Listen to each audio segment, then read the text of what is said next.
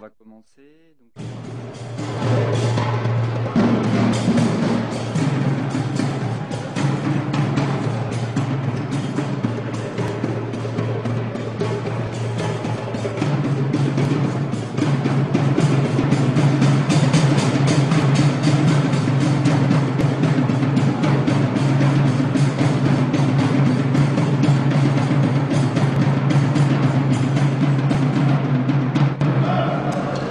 Pour vous dire que ce qui vous attend, c'est, ça peut être à la fois quelque chose de, ça va être quelque chose de très dur, mais de très beau si vous le réussissez. La seule façon de le réussir, c'est que, en fait, vous êtes rentré en guerre aujourd'hui. C'est pas simplement une lutte, c'est la guerre. Ils vont essayer de vous faire croire que vous coûtez trop cher.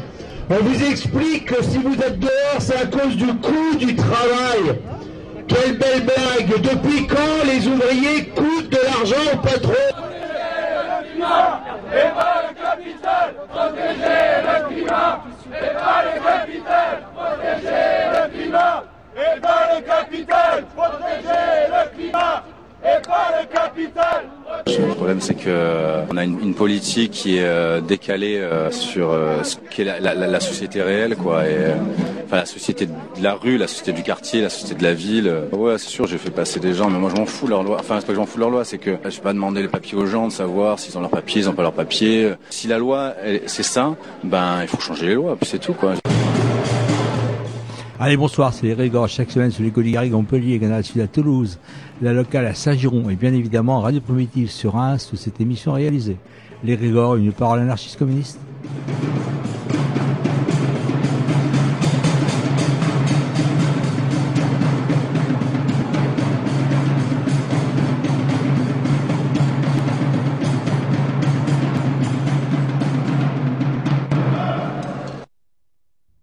Bonsoir. Oui, bonsoir. Alors ce soir, on va, on va vous passer un, une émission, une des premières, toutes premières émissions qui a été réalisée à Bure par, euh, par les militants et militantes de Bure, euh, les antinucléaires. Alors là, c'est un groupe euh, de, on va dire, de Belges qui, qui sont impliqués euh, dans, dans cette lutte contre le gigantesque tombeau nucléaire que voudrait imposer l'Andra au territoire. Alors euh, l'approche de, ce soir, ça va être, euh, elle va être menée par, euh, en particulier Isabelle Masson-Lutz. Je pense que je fais pas d'erreur dans son nom, qui a fait pas mal de recherches d'un point de vue historique, archéologique, sur sur les fouilles de la Grande Guerre, dite la Grande Guerre 14-18 et en particulier euh, les millions de, de munitions euh, d'armement euh, de cette grande guerre. Donc les armements, euh, Camille, tu préciseras la nature de ces de, de, de, ces obus qui contenaient des, des, produits chimiques de, toutes sortes qui ont été accumulés dans le territoire meusien en particulier, mais pas seulement, puisqu'elle a commencé ses recherches en Belgique, du côté de Ypres, je crois, et également sur de multiples endroits de, de combat 14-18. Alors pourquoi 14-18 Parce qu'en fait, euh, Isabelle Masson, elle a, fait un certain nombre de conférences dans, la région euh, meusienne et Lorraine, et elle a, rencontré euh, les, personnes qui luttaient à Bure, et elle a fait un lien entre la notion de territoire sacrifié et le fait que en territoire meusien et au Marnais, on a un peu ce sentiment de territoire sacrifié avec justement ce projet qui est que, l'État et, et- et ses sbires essayent d'imposer, à savoir euh, le tombeau nucléaire. Et puis on va trouver également dans cette euh, dans cette dans cette émission euh, quelqu'un qui est un, un comédien belge, euh, comédien Et, et cinéaste. réalisateur, Mmh. cinéaste belge, dont j'ai oublié le nom, excuse-moi, Camille, tu l'appelles. C'est Bouli Lamers. Voilà, Boulila. Et, Et donc puis- vous, vous l'entendrez en, en, en fin de, de reportage puisqu'il chante aussi. D'accord. Et donc, euh, ces, ces personnes ont participé également à une marche très importante qui a été organisée dans le courant de l'année. Je crois que c'était au mois de juin dernier euh, en Belgique pour demander l'arrêt euh, l'arrêt du nucléaire en Belgique. C'est une manifestation qui avait rassemblé euh, près de 50 000 personnes. C'était une marche, c'était, une chaîne humaine euh, européenne, puisqu'il y avait la, ça allait de, de l'Allemagne à la Hollande. Et donc voilà, puisque en fait, théoriquement, en Belgique, il devrait, il devrait avoir complètement arrêté le nucléaire depuis 2015 ce qui n'est pas ce qui n'est pas le cas. D'accord. Donc voilà, c'est bienvenue à l'équipe de Z-Radio euh, qui, qui, a fait sa première euh, sa première émission et j'espère que ça va continuer. Donc euh, les communes meusiennes dont parle Isabelle, c'est les communes de Museray où s'était installé où a été installée une usine pour traiter euh, tous les tous les armes euh, chimiques. Et puis la commune d'à côté qui s'appelle Spacourt qui elle a été déclarée zone rouge après euh, juste après la première guerre mondiale. Et donc ça a duré le le truc c'était ça a duré deux ans. Ça a fermé mais apparemment il y a encore des pollutions terribles qui traînent. Donc à Spacourt on avait pour on avait mis de la forêt pour euh, absorber, soi-disant. absorber, mais il y a des pollutions dans l'eau, il y a des pollutions dans les terres agricoles également euh, qui ont été euh, interdites de culture. Allez, on, écoute Z Radio. On va commencer donc pour le premier podcast de la Maison de la Résistance. Donc bah, il n'y a pas encore de nom pour la radio. moi j'avais pensé Z Radio, parce que Zira c'est en fait un petit nom. C'est le nom de la zone en fait qui a été donné par l'endroit. On a choisi de le détourner. Euh, il y en a euh, pour qui euh, moi j'avais pensé à zone. c'était quoi Zone d'insurrection et de riposte anarchiste. voilà, où il y avait aussi amour, chouette et anarchie à Bure. Mais le problème c'est que ça fait ACAB et en fait c'est un peu connoté. Euh, Radio, c'est pas mal. Z-Radio, ouais, bah on verra. De toute façon, on va proposer ça euh, comme pour le nom du Hibou Express. Il y a des gens qui ont, qui ont des propositions, on fera ça. Bah là, du coup, on est là pour faire une émission donc sur euh, l'antinucléaire et euh, aussi la Belgique.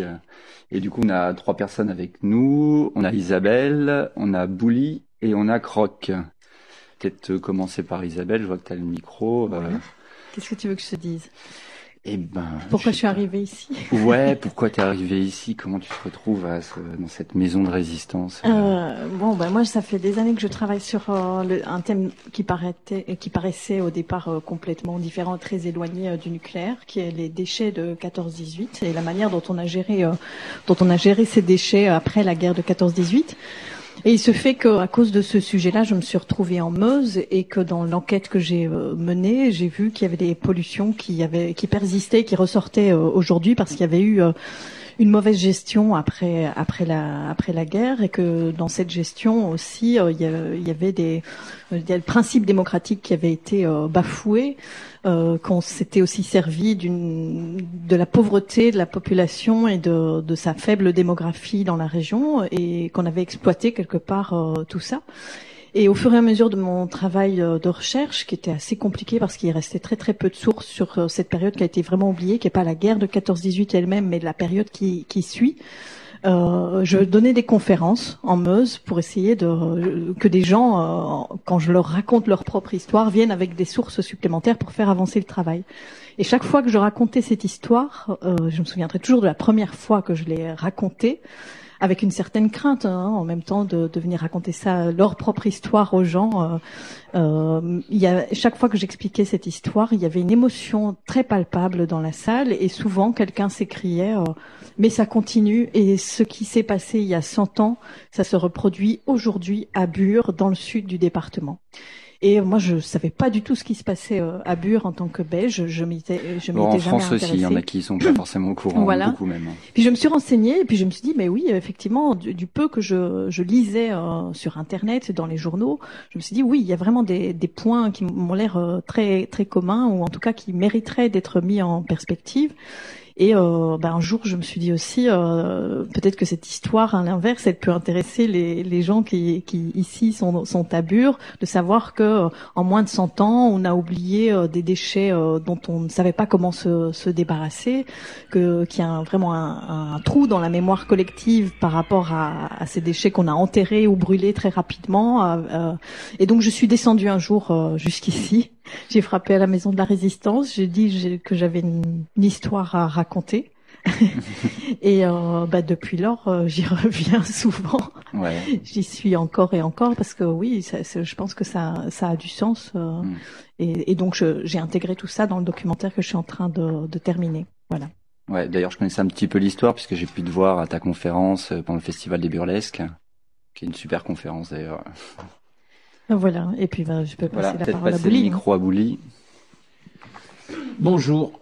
Euh, alors moi, ça, le parcours est très différent. Moi, j'ai- réintégré le militantisme antinucléaire euh, il y a peu de temps, il y a, il y a, il y a 7-8 mois. Euh, j'ai parrainé une marche qui a eu lieu à Liège et qui devait, une chaîne humaine qui devait euh, regrouper euh, 50 000 personnes euh, et ça a fonctionné. On a rassemblé 50 000 personnes qui reliaient la centrale nucléaire de Tihange, Liège, Maastricht en Hollande et que ça s'appelle en Allemagne. Donc je fais partie d'une plateforme internationale avec les Allemands de AAA et les Hollandais de WISE, avec le FDN, donc la fin du nucléaire en Wallonie. Donc moi je suis une personnalité médiatique en Belgique puisque je suis euh, comédien et cinéaste. Donc je mets ça au service de la cause militantiste et en parallèle je rejoins un mouvement qui s'appelle le RAN, le réveil antinucléaire, parce qu'en Belgique ce qu'il y a eu aussi c'est que pendant des années comme depuis 2003, la signature du nucléaire avait été euh, ratifiée au Parlement, euh, le nucléaire, on devait sortir du nucléaire en 2015, donc les, les, les premiers pourparlers ont été faits en 1998, donc depuis 1998, ça s'est endormi en Belgique. Il n'y a plus vraiment de contestation nucléaire puisqu'on devait sortir du nucléaire. Et puis bim, le dernier gouvernement a prolongé jusqu'en 2025 et veut reprolonger jusqu'en 2035 des centrales qui sont déjà fortement euh, vieillies puisque il y a des, oui, oui, ils veulent reprolonger jusqu'en 2035. Donc euh, les centrales deviennent dangereuses parce que les crues, les cuves sont microfissurées.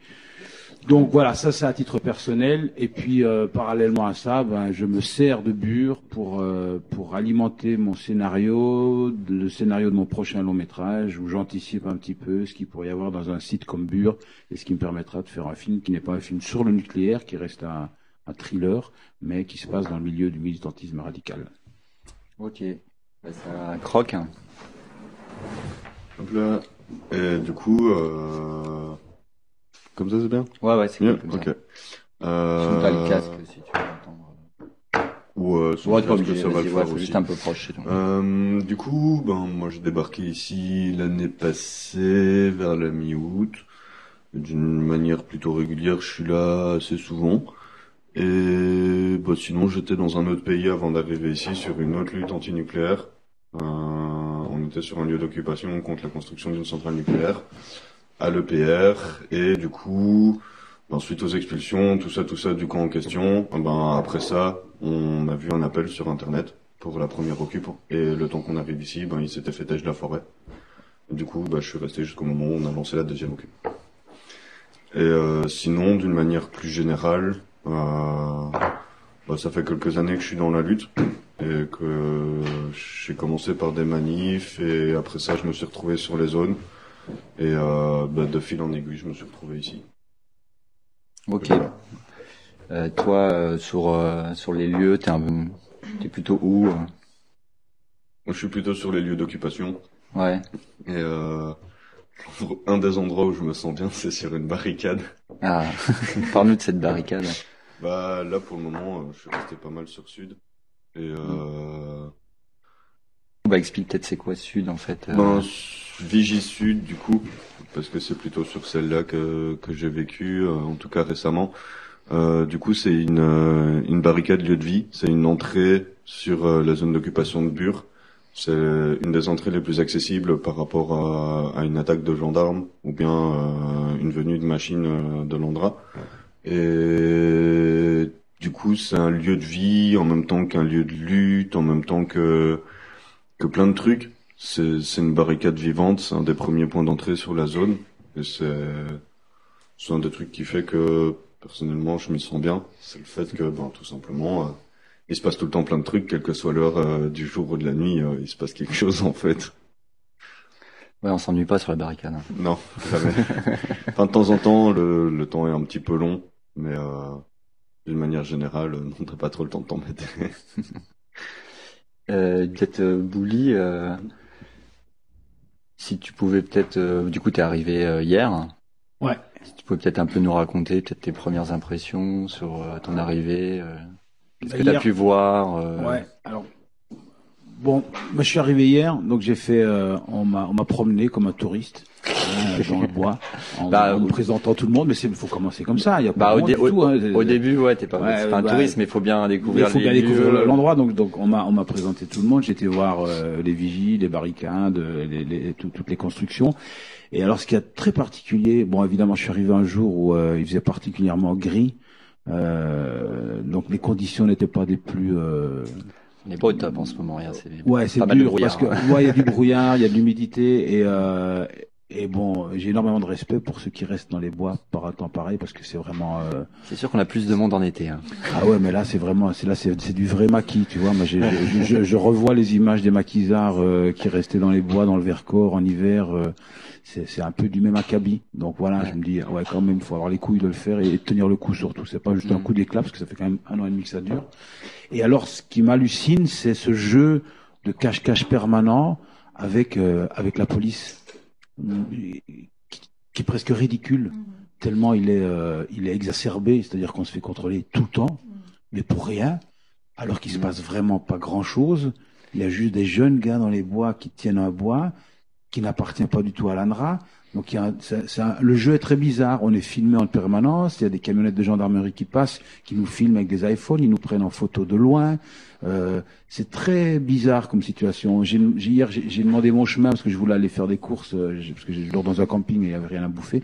Donc euh, j'ai demandé mon chemin à, un paysan qui m'a posé plein de questions, me demandé d'où je venais, où j'allais, pourquoi j'étais là. Moi, je voulais juste aller faire des courses, tu vois. J'étais, euh, a priori, tu arrives dans la région et rien ne, ne, ne- ne la définit euh, différemment d'une autre région. Sauf que quand tu rentres dans ce périmètre, là, tu sens petit à petit que vraiment il se chose, passe hein. quelque chose et il y a une tension quand même permanente, quoi. Quand tu vois nos jolis lampadaires aussi, tu vois. Oui, alors ça, c'est. Il y, a, ouais. il y a du fond. hein, y a Non mais ça c'est surréaliste aussi. Ça, ça fait partie du. Donc, bon, faut quand même dire, la région Ouais. est pauvre. La région est pauvre. Et ça se voit. Mm. C'est- des, des petites fermes. C'est c'est bah, ça sent vraiment pas l'argent du tout. Et greffé là-dessus, on sent le bac chiche. Euh, des- des- des- du lobby nucléaire qui a payé aux maires des villes des lampadaires hyper high-tech Mm. dans des rues où toutes les maisons sont décrépies. Donc c'est des trucs surréalistes quoi. On dirait Avec vraiment ces un montage euh, d'art contemporain. C'est très c'est très beau. En, bah, en fonction des rues, en plus, il y a des, euh, des LED des de couleurs, couleurs, ouais, et les, les, C'est- les couleurs reprennent les couleurs de l'ANRA. en Ah ouais, c'est ça, ouais, on t'a dit, ouais. Et du coup, là, en fait, ils ont même euh, installé des, euh, des sortes de picots euh, devant le monument aux morts, et en fait, ils vont les retirer parce qu'ils sont dit que c'était pas. Ah non, ils ont scié le dessus. Ah, ils ont juste scié le dessus, Ils- ok. Ils, ils ont découpé la pointe qui dépassait à la meuleuse. parce qu'ils trouvaient que c'était un petit peu trop dangereux d'avoir euh, des obélisques très pointus euh, à 60 cm du sol. Ouais. C'était peut-être pas la meilleure des idées, effectivement. Ouais, non, c'est c'est assez drôle euh, quand on voit comment est dépensé l'argent euh, ici dans le coin. euh, Il y a rien, il n'y a pas un seul commerce, mais euh, par contre, euh, dans la déco, euh, Si, on est. si vous aimez le luminaire public, il faut venir à Bure. Rien que pour ça, je pense que Ah, ça c'est relancer le tourisme pour les amoureux euh, de l'éclairage public. Et ici, il y a des exemples Ah. en design quand même qu'on voit rarement. hein. Ah Même ouais. à Rotterdam, ils n'ont pas ça. Ouais. Et pour moi, comment ça s'est passé la première fois? J'ai vraiment eu l'impression d'arriver dans un autre pays, d'être euh, très très loin de tout ce que je connaissais. Très rapidement, en fait, bon, il y a d'abord la campagne qui est gigantesque, donc on comprend très bien qu'on est dans, dans un paysage d'agro-industrie. Il y a quasiment personne dans les rues et à peu près les seules personnes qu'on risque de croiser, euh, c'est euh, c'est la gendarmerie. Et donc il y a quasiment, euh, parfois, l'image que j'utilise, c'est qu'il y a quasiment plus de, policiers que, enfin, de gendarmes que, d'habitants, puisque il y a 6 habitants au kilomètre carré par ici, donc c'est rien du tout. Donc on est très rapidement en surnombre policier par rapport à ça. Mhm.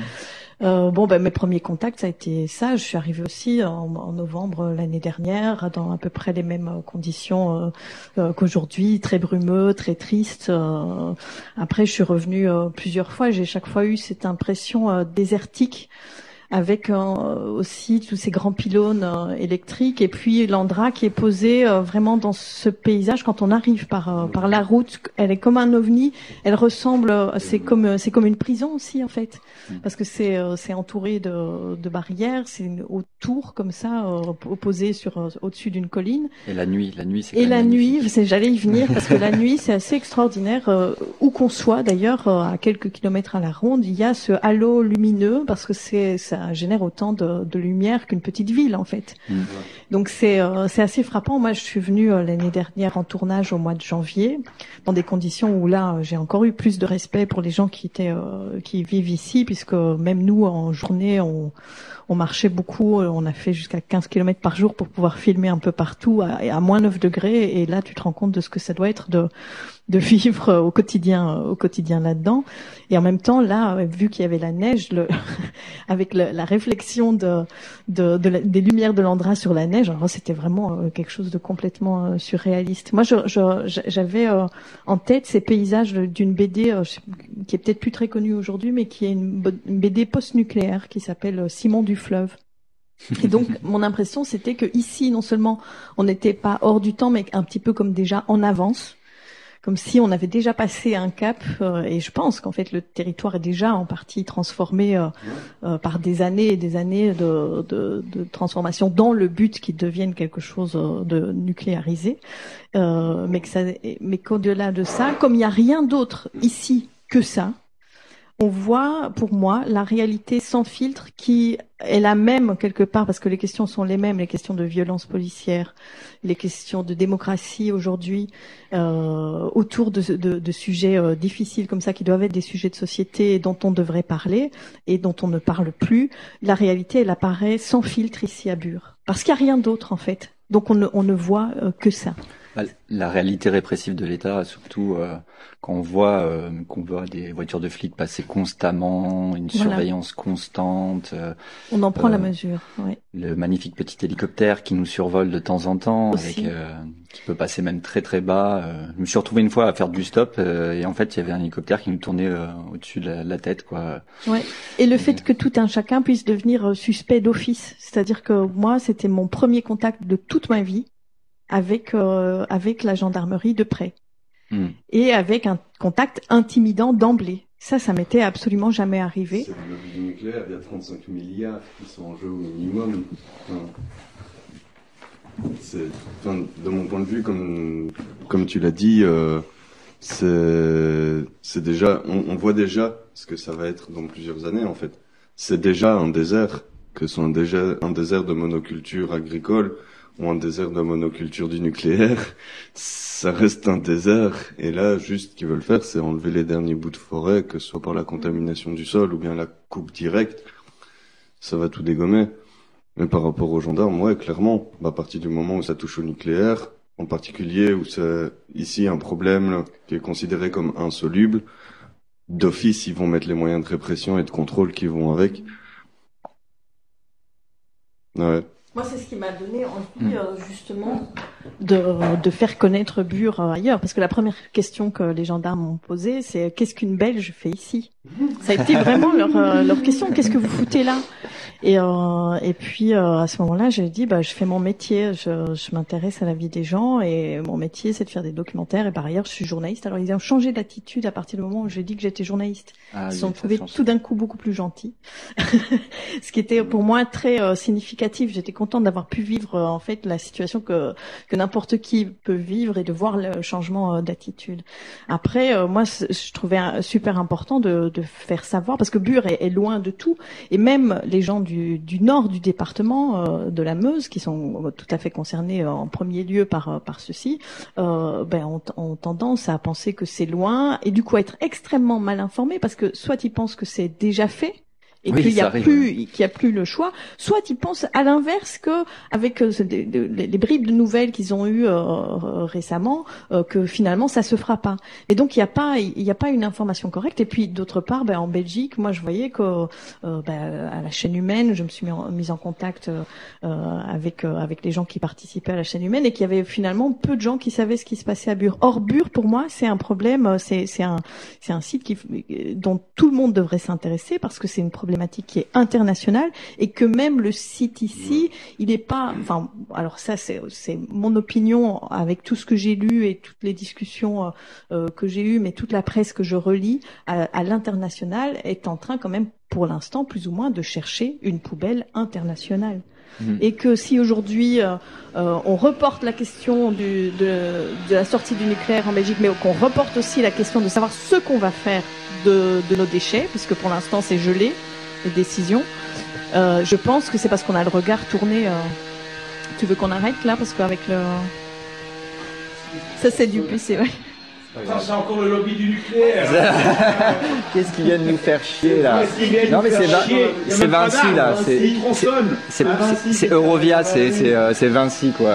On a on, on, les collectionne ici. Mais ça, mais ça me semblait, euh, terminer en disant, ça me, ça me semble super important, et ça a été un slogan euh, euh, déjà il y, a, il y a quelques dizaines d'années, de dire ni ici ni ailleurs pour, pour les Ouais. centrales, et ni ici ni ailleurs pour les poubelles. Je, je pense que c'est la, la, la lutte, elle doit euh, se fédérer euh, au niveau international parce que bien souvent, et ici c'en est vraiment le symbole, mais il y a plein d'autres endroits comme ça, on va choisir pour ça des territoires abandonnés. Et pour moi, Bure est un territoire qui a été colonisé de cette manière-là parce qu'il était abandonné, que c'est un processus de longue date. Alors ça, c'est ce que j'explique dans, c'est ma thèse personnelle, mais c'est de dire, euh, ce n'est pas sans rapport avec ce qui s'est passé il y a 100 ans dans le département. C'est-à-dire qu'on a, on a, on a exploité le fait que dans la région, il y avait des terres moins riches, que les paysans étaient moins organisés, qu'ils étaient déjà et qu'ils avaient une nature peut-être un peu plus résignée par rapport à ce qui leur arrivait. On peut aller dans toute la France, c'est la perception qu'on a des Meusiens, mais c'est la perception que les Meusiens ont d'eux-mêmes. C'est ça qui est assez euh, extraordinaire. On les choque même pas quand on leur dit ça. Ils, ils, ils en sont euh, désolés eux-mêmes d'être euh, comme ça. Et tout doucement, ça se réveille quand même un, un petit peu. On voit des changements euh, un petit peu d'attitude. Mais, euh, mais voilà, ça me, semble, ça me semble super important de, de, de, de pouvoir remettre ça en perspective parce que les questions démographiques font clairement partie euh, du, des critères de choix euh, de l'Andra pour euh, venir positionner euh, Ouais. euh, la poubelle ici. Et pas forcément le magnifique argile qu'on possède. Voilà, il y a cette argile, mais cette argile ex- existe à Paris sous le siège de l'Andra, mais sauf que là, il y a des millions d'habitants et que euh, c'est pas une question de euh, tant de danger par rapport à des millions d'habitants, c'est vraiment une question d'acceptabilité sociale. Et ça, ils le disent eux-mêmes parce que dans mon travail, moi, j'ai fait les choses convenablement. Je suis allée les rencontrer, j'ai posé toutes les questions que je me pose et que je continue à poser parce que moi, je fais rien d'autre que ça. Je pose des questions qui, pour moi, sont des questions essentielles qu'on devrait tous pouvoir se poser et auxquelles on doit essayer de trouver des réponses. C'est hors de question de ne pas être arrivé à un semblant de réponse euh, et, de s'enfoncer là-dedans comme ça. Notamment, moi, ce qui m'intéresse, c'est la question de la mémoire qui en soi est un sujet euh, à part entière. C'est euh, mémoire de déchets, comment on, comment on peut maintenir la mémoire de déchets euh, nucléaires sur euh, un million d'années. C'est insoluble. Mm. Et il peut pas y avoir quelqu'un d'honnête aujourd'hui, euh, qui soit historien ou scientifique ou artiste, Ça, euh, qui puisse. euh. C'est qu'il n'y a- il n'y a, pas de solution. Et, Mm. et, et Bure, pour moi, est, est l'exemple euh, du, du- du vrai problème du nucléaire, parce que quand tu parles des centrales, de la, de la, du prix du kilowattheure, le débat est toujours possible. Quand tu parles de la, de la sécurité des centrales, il y a toujours deux écoles. Il y a ceux qui défendent mordicus que ça ne peut pas arriver, les autres qui. Mais quand il s'agit des déchets nucléaires, de l'impact économique que va avoir le coût de gestion des déchets pendant des siècles, qui n'a jamais été enregistré, ça, il n'y a pas de débat. Parce, qu'il y a- parce que forcément, tu ne peux pas défendre ça. C'est un problème. Le déchet nucléaire est un problème insoluble. Et ils le savent. Ouais, du coup, tu peux peut-être. Des solutions, par contre. hein. Ils sont en train de chercher des solutions et l'enfouissement des déchets, de telle manière à ce qu'on oublie qu'ils sont là, fait partie des solutions qu'ils envisagent, en tout cas de mon point de vue. Pour donner un exemple d'un des sites d'enfouissement qu'ils sont en train de faire, ils sont en train de faire un site d'enfouissement, enfin, ils ont le projet de faire un site d'enfouissement sur le département d'Australie du Sud, qui va accueillir 33% des déchets nucléaires à, moyenne radioactivité du monde. Tout ça sur des terres aborigènes. Non, je cite toujours des lieux.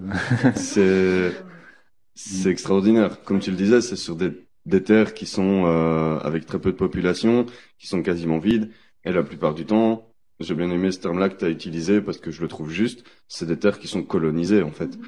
Pour citer un autre exemple, c'est celui de Talvivaara, qui est à la limite euh, suédo-finnoise, où euh, ils ont le même projet d'enfouissement qu'à Bure, sauf que c'est dans du granit. C'est la seule différence. Parce que sur le même principe qu'à Bure, les caissons qu'ils veulent faire, ils prétendent qu'ils vont tenir 100 000 ans. Les études suédoises, elles prouvent qu'ils vont même pas en tenir 200.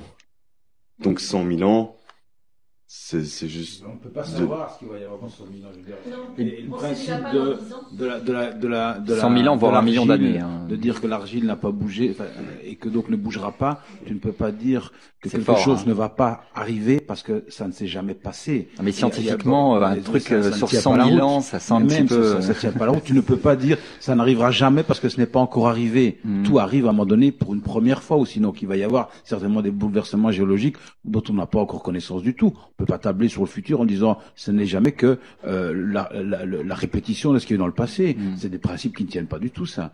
Et il faut aussi rappeler que tous les déchets qui ne sont pas enregistrés officiellement dans des sites de l'État sont jetés dans des containers au large des côtes somaliennes, euh, dans les pays en guerre, enterrés en Afrique, et tout ça via des mafias, dans Ouais. la mafia calabraise. Du coup, après, Donc, on parle de, de pirates somaliens alors qu'ils essaient juste de défendre en fait euh, leurs eaux. Donc, euh, y a...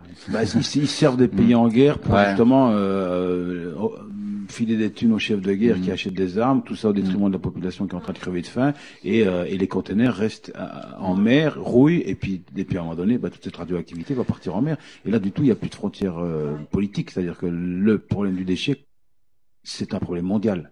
Et à ce titre-là, d'ailleurs, puisqu'on parle d'Afrique, moi j'étais saisie de voir que pour l'instant il y avait vraiment euh, euh, un essai de, de pousser pour avoir davantage de centrales nucléaires en Afrique, alors que nous on est en train d'aller d'aller dans l'autre sens. Et ils le savent en fait que en Europe quelque part euh, c'est une industrie qui est mourante, mais euh, du coup on, on essaie de la déplacer et pour moi la justification ce sera ça aussi, c'est de dire bah, ils ont euh, à partir du moment où ils ont ils ont l'uranium, ils ont euh, les centrales.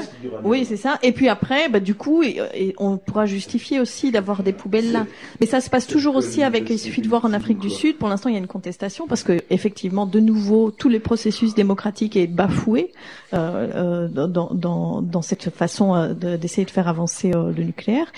Et, euh, et ça me rappelle quelque chose que, que disait euh, Veit Stratman, qui est un artiste qui a, qui, a, qui a travaillé, mais qui a détourné euh, justement ce que lui demandait euh, de faire Landra pour poser des questions euh, à Landra euh, sur la question de la mémoire euh, des déchets du nucléaire. Il disait, une des questions qu'il pose, c'est est-ce que le nucléaire qui a besoin, pour ne pas être dangereux, de la plus grande stabilité, c'est la base de tout, hein, c'est pour ça qu'on dit qu'il faut de l'argile calovo-oxfordien pour pouvoir stocker ces, ces déchets, est-ce que c'est compatible avec la démocratie qui en elle-même a besoin justement d'être perpétuellement en instabilité pour être remise en question euh, en permanence, sinon c'est plus de la démocratie. Et donc je trouvais intéressant de voir que finalement les deux, pour moi, elles sont pas compatibles. C'est deux, c'est deux façons de voir le monde qui sont euh, complètement différentes et qui peuvent pas marcher ensemble. Je vais peut-être euh, faire une toute petite pause musicale.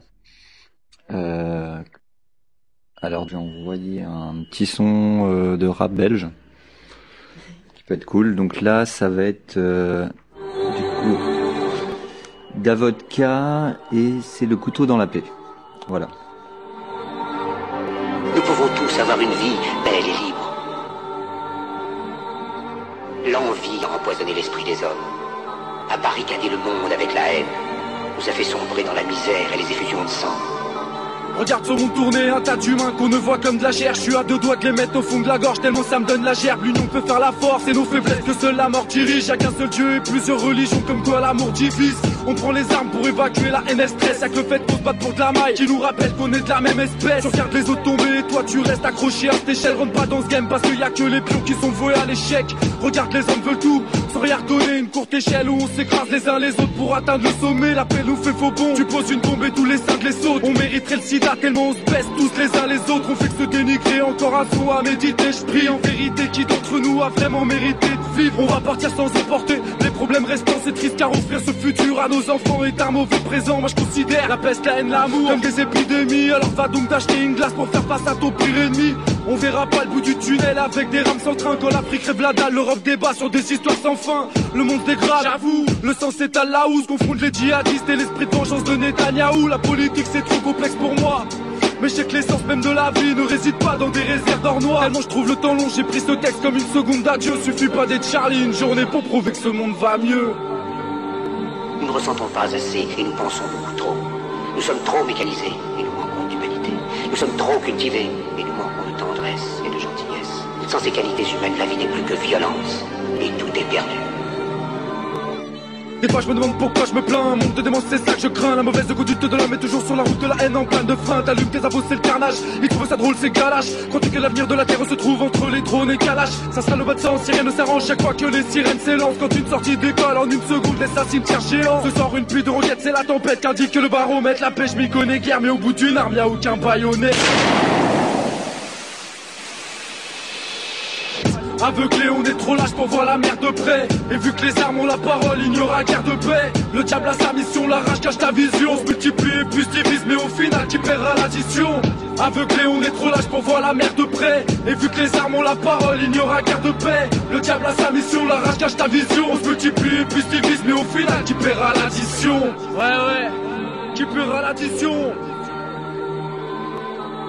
C'est la spirale du silence, hein, parce que c'est ça en fait. Les, la plupart des gens euh, euh, n'osent pas parler ou suivent la majorité. Ou et pour, pour l'instant, l'avis majoritaire qui, était imposé à grands coups et à grand renfort d'argent, hein, de simplement de ce lobby qui a arrosé. Et on le voit très très bien euh, ici dans la Meuse, mais c'est le même processus partout. Le forum nucléaire, c'est c'est la même chose. Donc, à, à laisser penser que c'était l'idée dominante, et donc il n'était pas de bon ton de se poser des questions par rapport à cette idée dominante. Et le fait qu'aujourd'hui il y ait des gens, enfin moi c'est ce qui me motive aujourd'hui aussi à, à le faire, alors que moi je suis moi-même journaliste, hein, je fais ce documentaire, mais au-delà de ça, mon métier c'est journaliste et je me suis posé beaucoup de questions. Et dès que je me suis intéressée ne fût-ce que simplement à la chaîne humaine que j'ai couverte avec euh, avec euh, mon collectif, je fais partie d'un collectif de photojournalistes dont je suis euh, rédactrice, est venu, sont venus de la part même d'autres journalistes des critiques en disant mais attendez vous êtes vous devenez militant alors qu'on ne faisait que faire des photos et raconter ce qui s'était passé simplement parce qu'il y a y a cette pression et il y a cette idée que simplement si on questionne euh, les choses, c'est qu'on est déjà contre. Mais moi, je suis pas dans cette démarche-là. hein. Moi, je neutre, suis dans hein. le fait de, de, de poser honnêtement et surtout de faire savoir. J'ai un devoir d'honnêteté comme journaliste.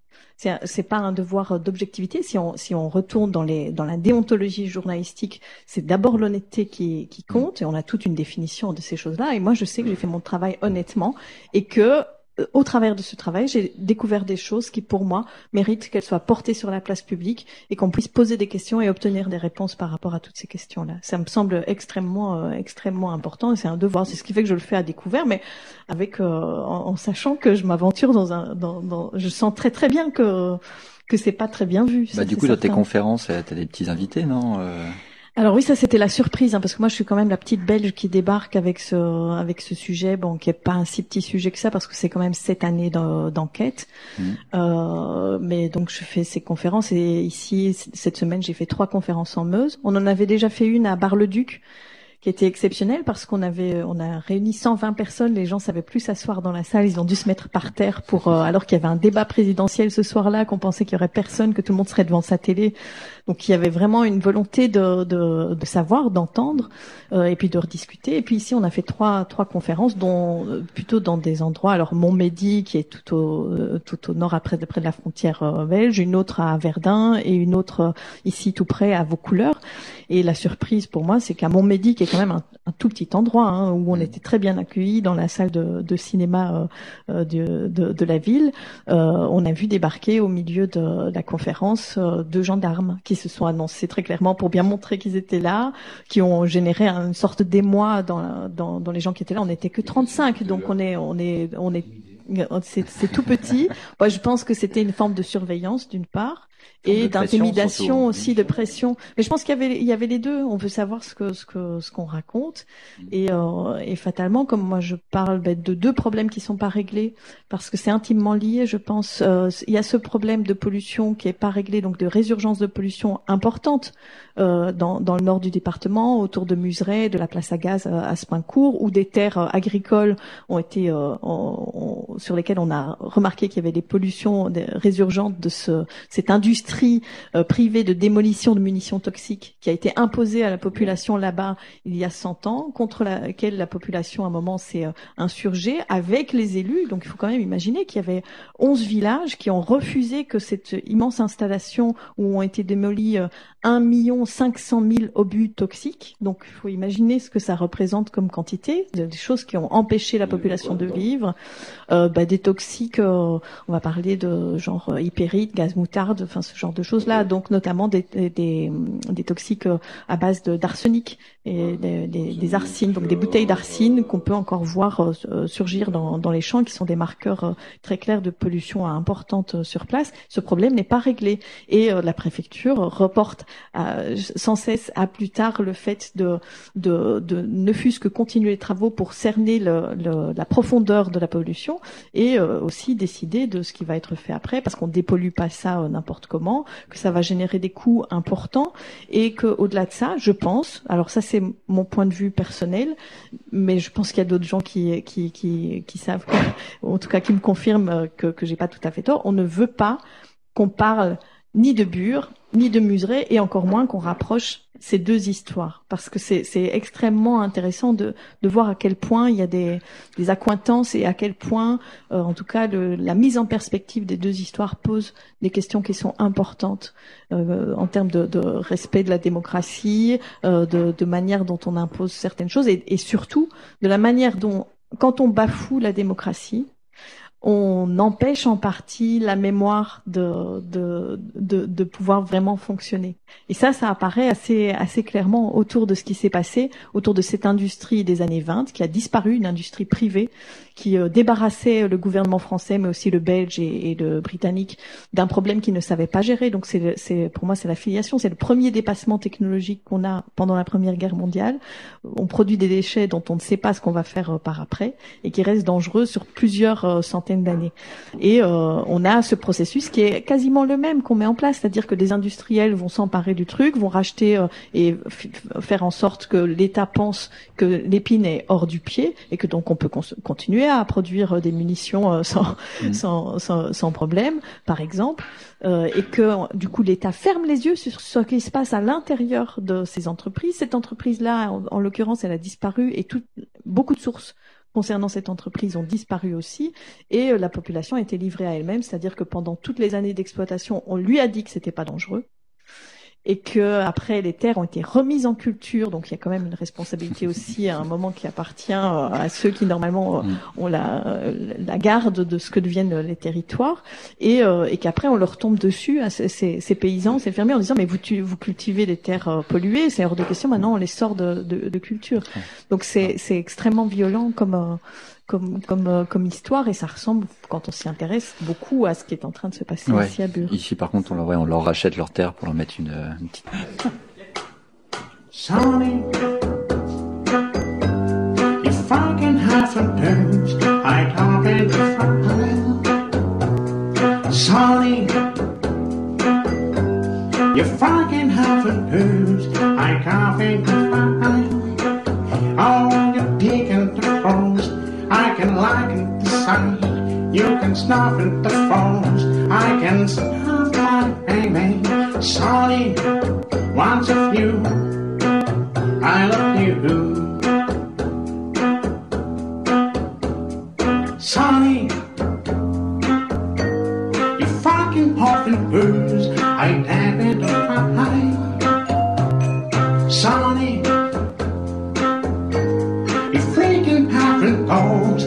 I got in the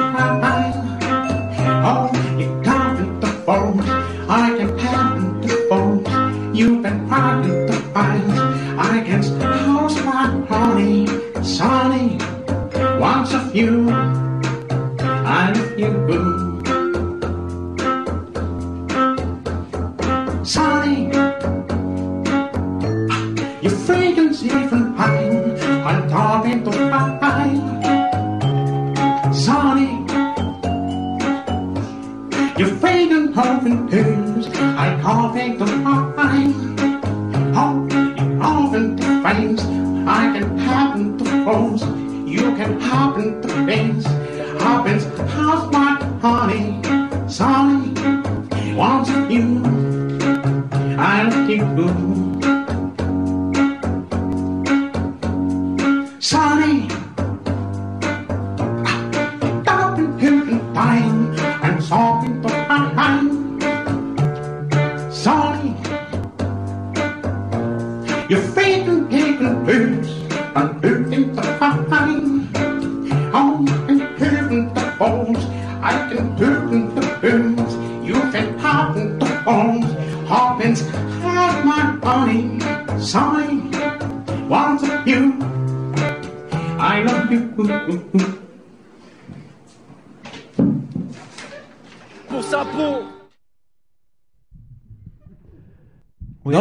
allons-y, hein, commentaire. On peut dire qu'il y aura une deuxième partie, je crois. Ouais. Euh, Peut-être, oui, qu'on aura une deuxième partie. Il y a encore, il y a encore un peu de matière. Euh, des réactions?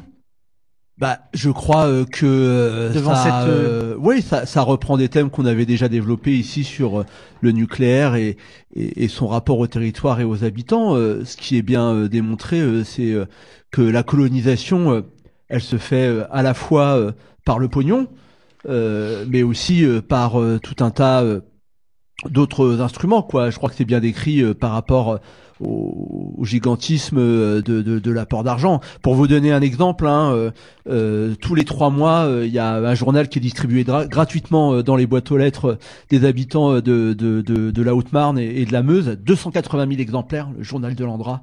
Enfin vous voyez quoi la, la, la propagande elle, est permanente et, et elle a vocation bah, d'une part à sortir les muscles je crois et puis aussi vraiment à inscrire le fatalisme à la fois euh, dans le décor euh, par euh, la colonisation et l'apparition de ces bâtiments euh, euh, au fur et à mesure, euh, euh, mais aussi euh, dans, dans les têtes et, et, et dans les consciences, quoi, de, de grignoter euh, euh, comme ça euh, au, au fur et à mesure et, et, de faire croire, de faire penser euh, que les choses euh, euh, sont, sont, sont désajouées. Alors évidemment, euh, euh, ça, ça avance, ça avance malheureusement, mais euh, ça, ça n'empêche que euh, la prise de conscience telle que euh, elle a été expliquée, ouais.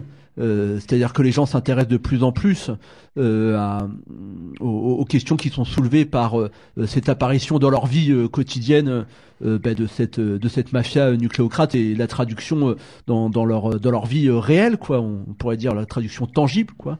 Ça, reste quand même un, élément. Alors bon voilà quoi. hein, je crois qu'aussi c'est intéressant ce qui est mis en avant dans la discussion, c'est-à-dire que euh, le capitalisme, eh ben, euh, c'est aussi euh, euh, comme c'était le nom d'une belle brochure que vous avez peut-être lu, le temps des déchets, quoi.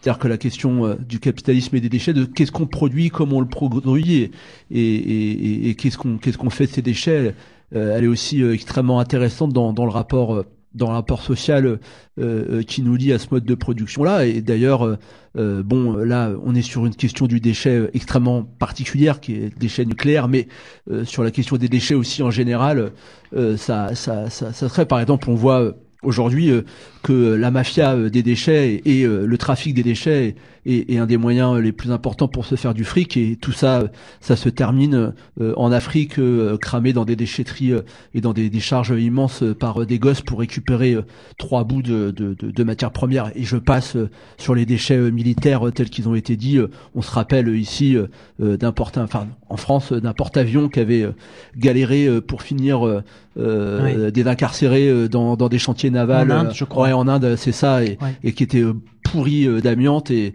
et qui avait euh, terminé euh, sa, carrière enfin voilà dans des pays de, la périphérie quoi voilà hein, Oui, alors moi, ce que je dirais, c'est que ce que j'ai trouvé de très riche dans, cette émission, c'est que bah, déjà, on a une présence internationale. Euh, et on a une conscience aussi internationale de, de, de cette réalité de l'industrie et, de la colonisation.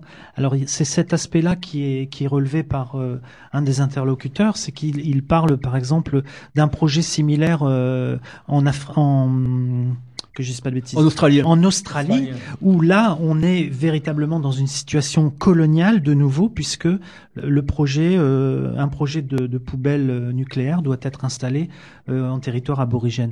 Évidemment, avec les, les données un peu similaires, les données de, de très faible population et de mépris total de la population. Alors là, dans la Meuse, euh, dans la Meuse, eh bien, on a une population résignée. D'ailleurs, ce, ce que décrit euh, Isabelle Lutz, c'est que euh, les, la population euh, meusienne euh, se pense, les Meusiens se pensent d'eux-mêmes euh, euh, Sacrifiés. euh, sacrifiés, quoi. Ils ont, ils ont comme s'ils avaient intériorisé cette euh, réalité et avec cette forte réaction qu'ils ont pu avoir à- lors des conférences concernant les déchets, euh, les déchets militaires, euh, les, les, les obus euh, militaires.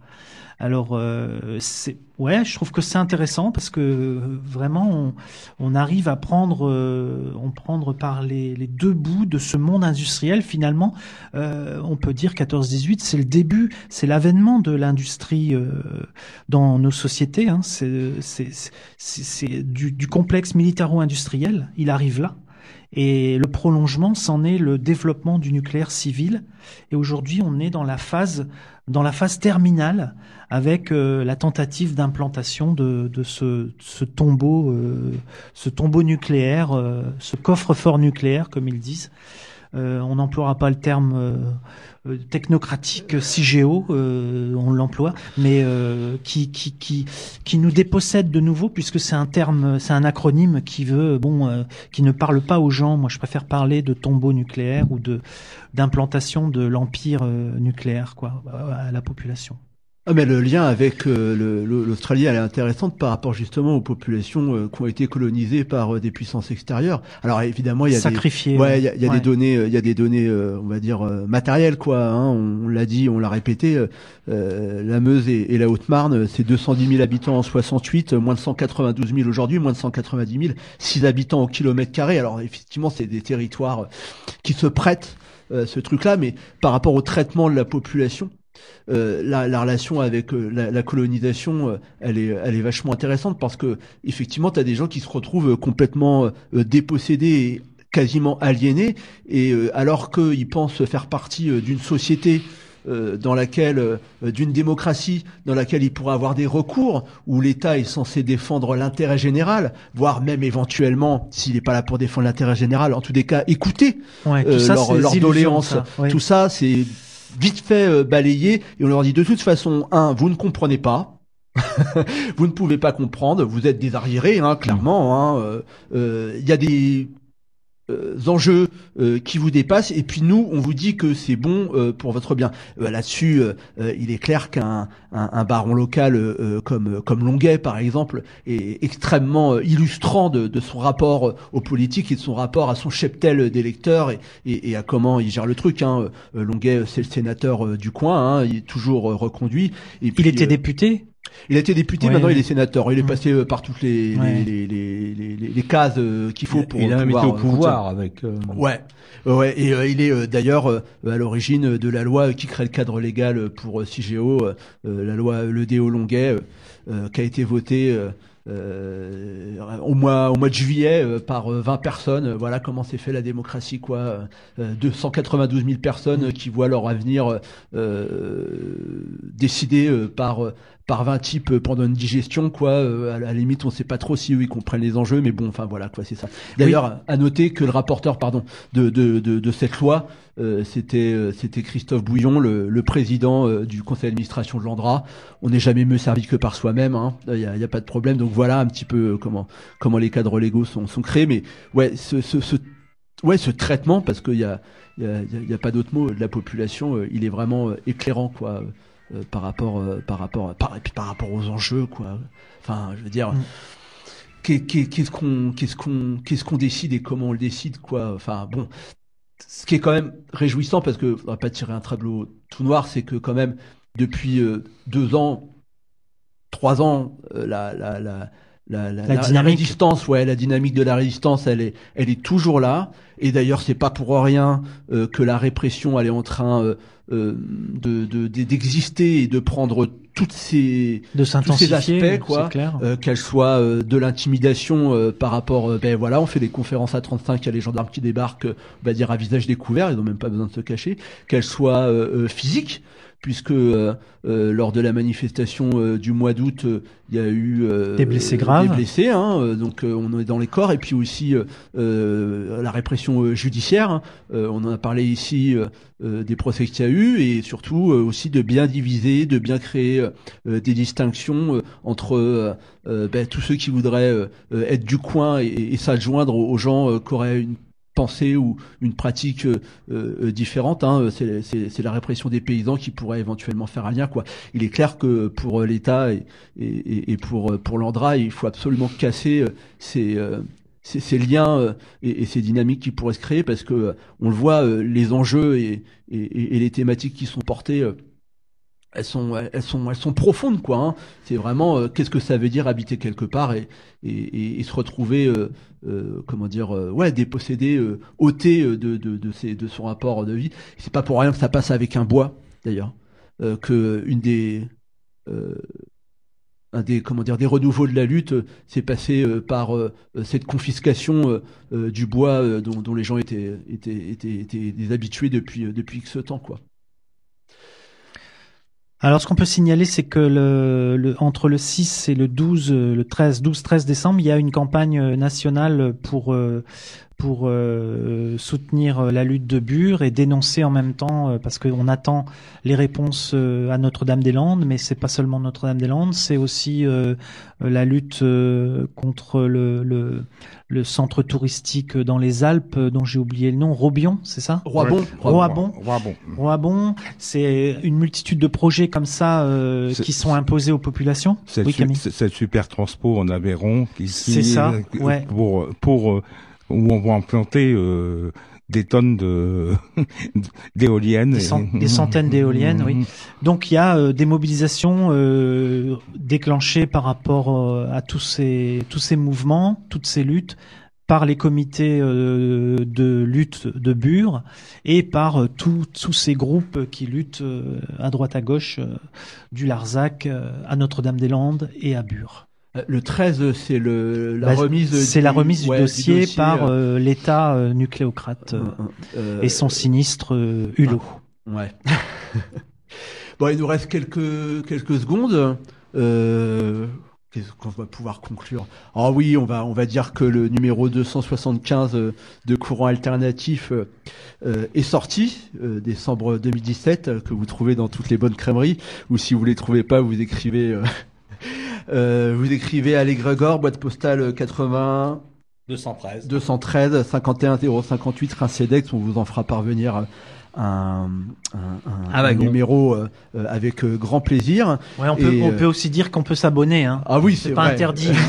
Hein c'est vrai, c'est vrai. Mais les temps sont durs, la prime de Noël n'est pas encore arrivée, donc euh, on peut- comprendre. Qu'est-ce qu'il y a euh, dans ce numéro?